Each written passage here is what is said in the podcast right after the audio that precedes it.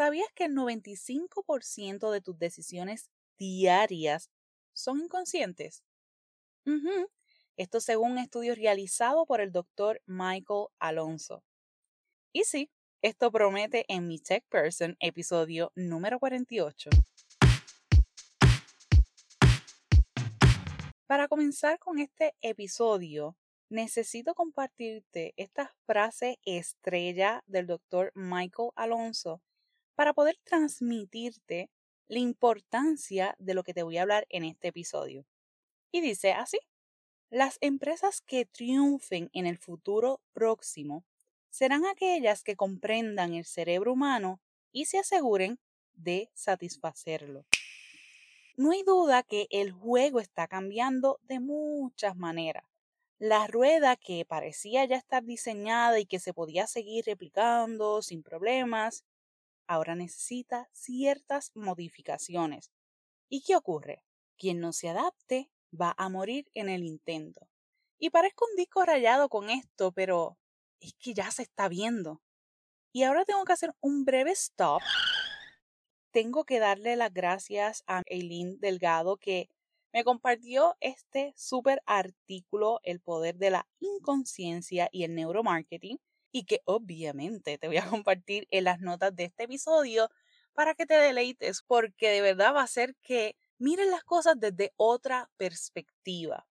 Este artículo creado por LIH, yo lo amé de principio a fin porque me hizo reafirmar lo que te he compartido en un sinnúmero de ocasiones sobre esa importancia de automatizar tu negocio.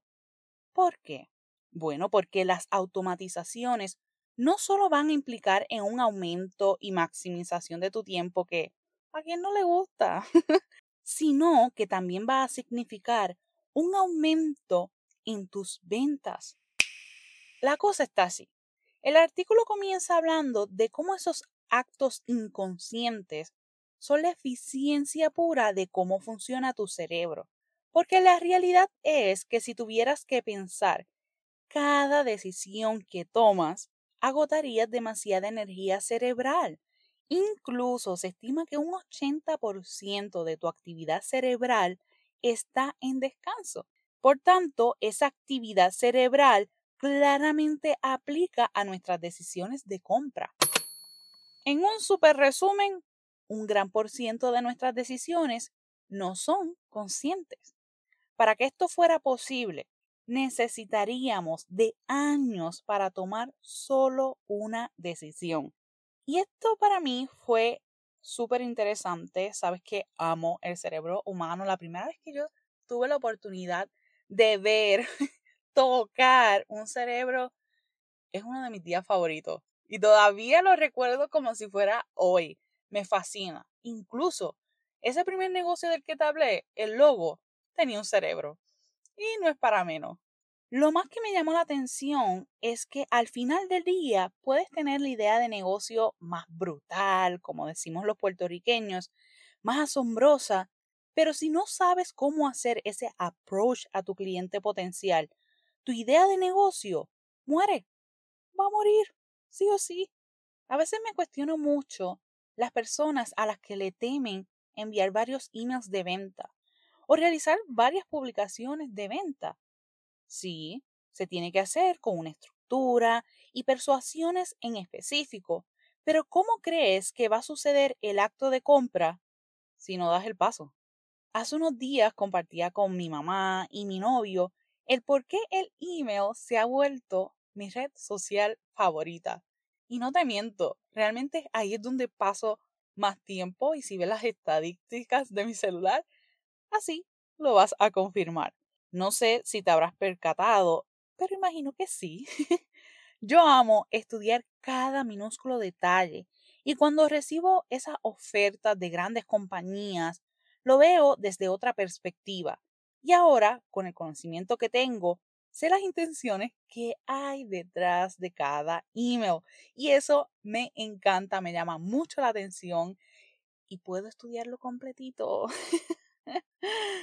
Esto ha llegado a tal punto que me he inscrito en webinars, diferentes herramientas, porque no paro de estudiar, eh, me he suscrito para descargar X cosas y no le he comprado a varias personas, compañías, porque siento el miedo a través de esos emails.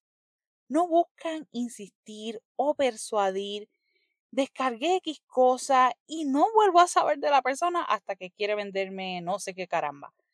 Así que por eso la frase del doctor Michael Alonso, las empresas que triunfen en el futuro próximo serán aquellas que comprendan el cerebro humano y se aseguren de satisfacerlo, es tan importante, tan real, porque hay tanta competencia que solo aquel que sea más apto va a sobrevivir. El que sea honesto consigo y diga, le temo a esto, voy a dejar de hacer esto y voy a hacer esto en cambio, es el único que va a poder sobrevivir parezco un disco rayado, pero es que es la verdad. Por esto el neuromarketing juega un papel muy importante porque con él podemos medir esas reacciones no conscientes del consumidor y cómo lograr un comportamiento a nuestro favor. Pero, ¿qué caramba es eso del neuromarketing? Bueno, pues relax, que como tu tech person te voy a explicar todo y esto es la unión de la neurociencia con el mercado o el comportamiento del consumidor. Es una especie de ciencia híbrida que comenzó alrededor del nuevo milenio y según se explica en el artículo que te dejo en las notas de este episodio, el neuromarketing estudia la respuesta a los anuncios, mensajes, y a las marcas, entre otras funciones, midiendo ese impacto del cerebro o emociones que se incitan a la acción del individuo sin que éste se dé cuenta. ¿Y cómo logran esto? Bueno, con diferentes tecnologías como lo es el MRI y los electroencefalogramas. Casi no lo puedo pronunciar, pero lo hice. También hay otros medidores que pueden registrar la atención ocular, como el eye tracker, y el impacto en nuestro pulso o emoción, todo al momento. Y no, no te vayas a equivocar, esto no implica que van a estar manipulando la mente para que compren aquí y allá. No, eso es una falacia. Y de hecho, si te interesa más, ¿verdad?, sobre este tema, te voy a dejar en las notas de este episodio un curso completamente gratuito sobre neuromarketing por el doctor Michael Alonso, que está buenísimo. En el artículo se presentan dos super estudios sobre este tema y uno de estos es entre Pepsi y Coca-Cola. Y ahí surgió la pregunta, ¿bebemos un líquido o bebemos la marca? es que las personas sin saber la marca preferían sin dudarlo Pepsi. Seguras, claro que sí. Pero cuando le daban el refresco dejándole saber cuál marca era cuál, preferían Coca-Cola. y es genial e interesante cómo se dan estas dinámicas en el ser humano y me hace reflexionar muchísimo en todo el camino que tuvo que recorrer la marca Coca-Cola. Porque, ¿cómo tú crees que está tan impregnada en nuestras mentes? A veces escucho a dueños de negocios decir, es que los clientes no llegan a mí, no tengo ventas. ¿Qué tú estás diciendo? No puedes esperar que las personas lleguen a ti. Tienes que llegar a ellas.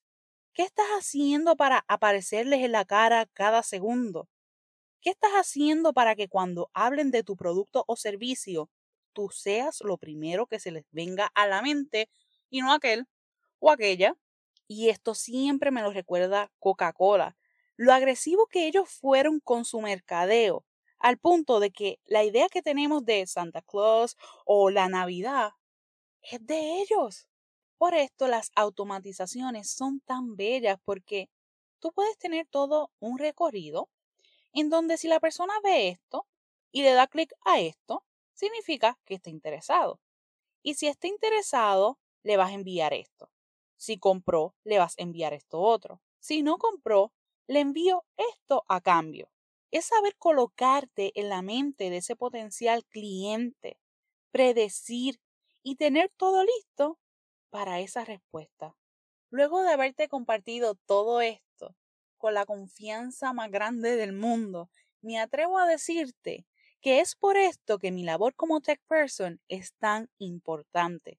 Yo no solo te voy a ayudar a maximizar tu tiempo, a que disfrutes nuevamente de tu negocio o a configurar X o Y herramienta. No, oye, que esto está buenísimo, pero no es solo eso. Como tu tech person, yo soy capaz de reconocer dónde estás perdiendo el tiempo, dónde estás perdiendo dinero con herramientas que no valen la pena. Yo te ayudo a predecir conductas de tus posibles compradores y te preparo para que cubras todas esas bases. Y además te ayudo a explotar al máximo todas las herramientas de tu negocio. Cuando yo veo que se acercan a mí utilizando X o Y herramientas que son buenísimas, pero las usan superficial, para mí eso es una triste Navidad, porque no le estás sacando el provecho al dinero que estás invirtiendo. Y por eso me disfruto tanto ser una tech person y ver las transformaciones que tienen mis clientas con mi servicio. Así que si tú estás lista para transformar tu negocio y utilizar la tecnología a tu favor, don't worry, déjamelo a mí, que para eso soy tu tech person. Yo me voy a encargar de trabajar tu negocio con esa misma pasión que tú lo haces. Así que si ya estás lista para dar ese paso tan importante, escríbeme a mi techperson.gmail.com y comencemos con el mambo. Nos vemos el próximo martes.